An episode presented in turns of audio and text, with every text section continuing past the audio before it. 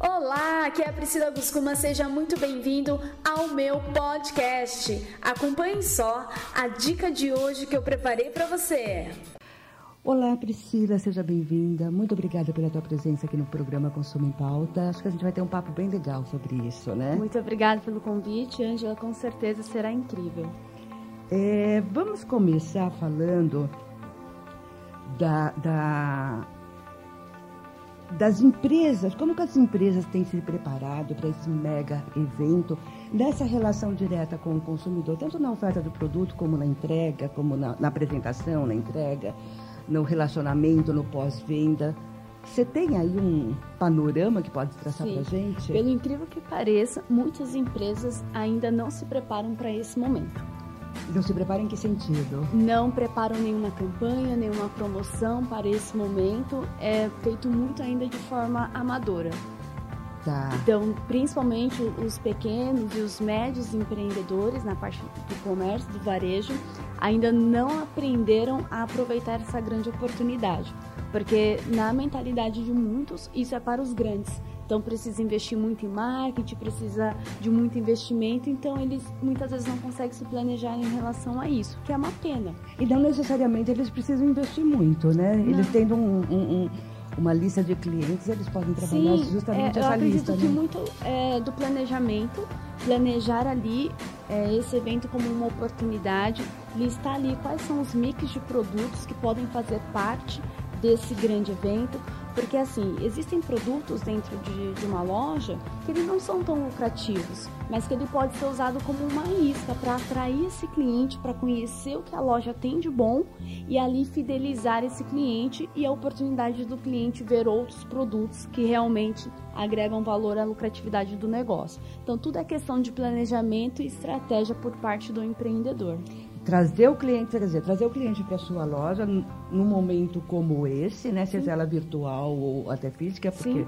a Black Friday também trabalha trabalha nas Sim. lojas físicas, né, está presente nas lojas físicas para que depois ele se mantenha, uma vez que conhece, se mantenha Sim. como cliente. E assim, né? até reativar clientes inativos. Então, eu vejo muitas hum. empresas com certo. listas e listas de clientes e há muito tempo o cliente não compra. Então, talvez essa é uma oportunidade de reativar esse cliente através de uma oferta e mostrar que sim, nós lembramos de você, preparamos algo especial para você.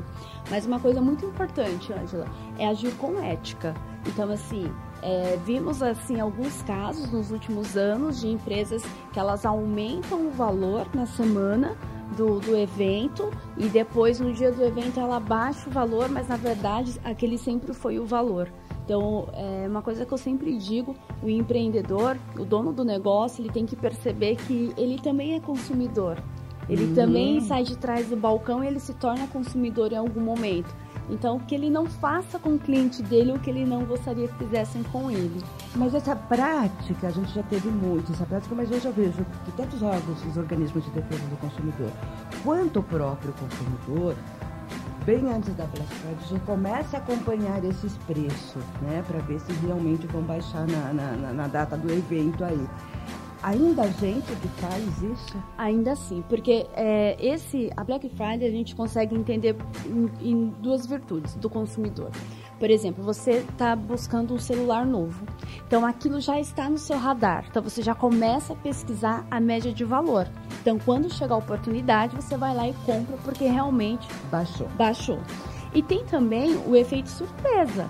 Poxa, eu não sabia que eu precisava disso, mas isso me parece interessante. Vem a venda de impulso, a venda de impacto.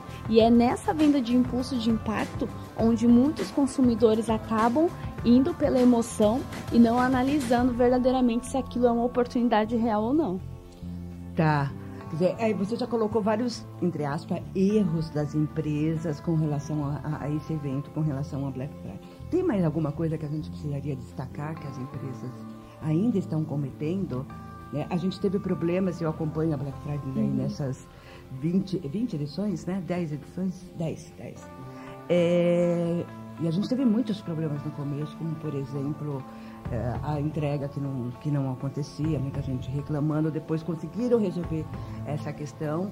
É, aí passou a questão do preço, né? De Sim. de enganação, tanto que o nome é Black Fraud, aquela uhum. coisa toda, né?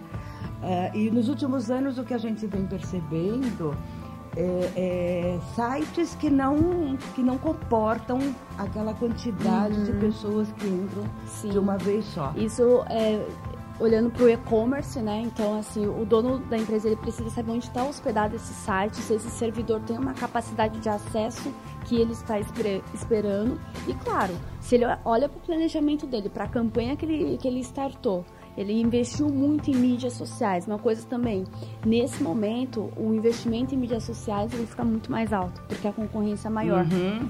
Então, assim, é, quem começou a já trabalhar lista de clientes antes, começou a trabalhar relacionamento com clientes antes, agora vai ser muito mais fácil converter. É o que a gente chama do CAC, né? Que é o custo por, por aquisição de cliente. Vai ser muito mais baixo do que esse, esse empreendedor que, ah, essa semana da Black Friday eu vou colocar é, mil reais no Facebook. Ele vai atrair muitas poucas pessoas porque tá caro esse cliente, porque a concorrência por ele é muito alta. Então é olhar realmente, é, trabalhar ah, no planejou nada, vai fazer algo em cima da hora, dê prioridade para a lista de clientes que você já tem, pois essas pessoas já acreditam em você, elas já confiam em você de alguma forma e você pode atrair elas novamente para a sua empresa. É, uma falha também. É, muitas, muitos empreendedores não preparam suas equipes para esse momento.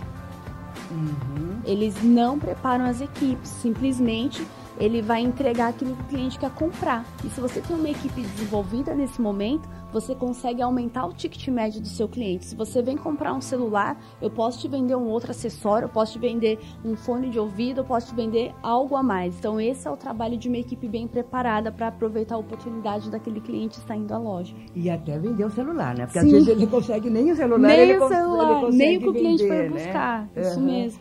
Você, a gente estava falando sobre site.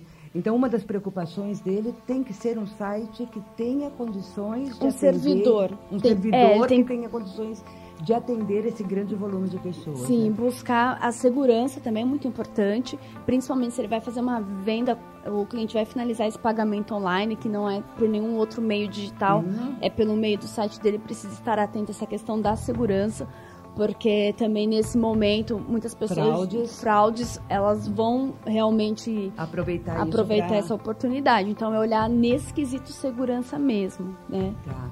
E um site é o que eu percebo também que cada vez mais cresce o, número de, de, brasileiros que compram pelo celular, né? uhum. né? não mais em computador. Quer dizer, o site tem que estar bem preparado, adaptado, responsivo para, responsivo. para o celular. Né? Isso, com certeza. Eu acho que mais de 75% já está mais ou menos nesse, nesse número. É. é. acesso pelo celular, é finalização de compra pelo, pelos aplicativos móveis. É uma coisa bem interessante é que muitas vezes também o cliente ele vai pesquisar pelo celular, mas ele finaliza a compra no ponto de venda, na loja física. É, e eu tenho uma outra questão que eu vi que deve acontecer bastante é, nesse ano na Black Friday, e eu quero falar com você, mas a gente vai dar uma paradinha tá e voltamos em seguida, tá bom? Maravilha.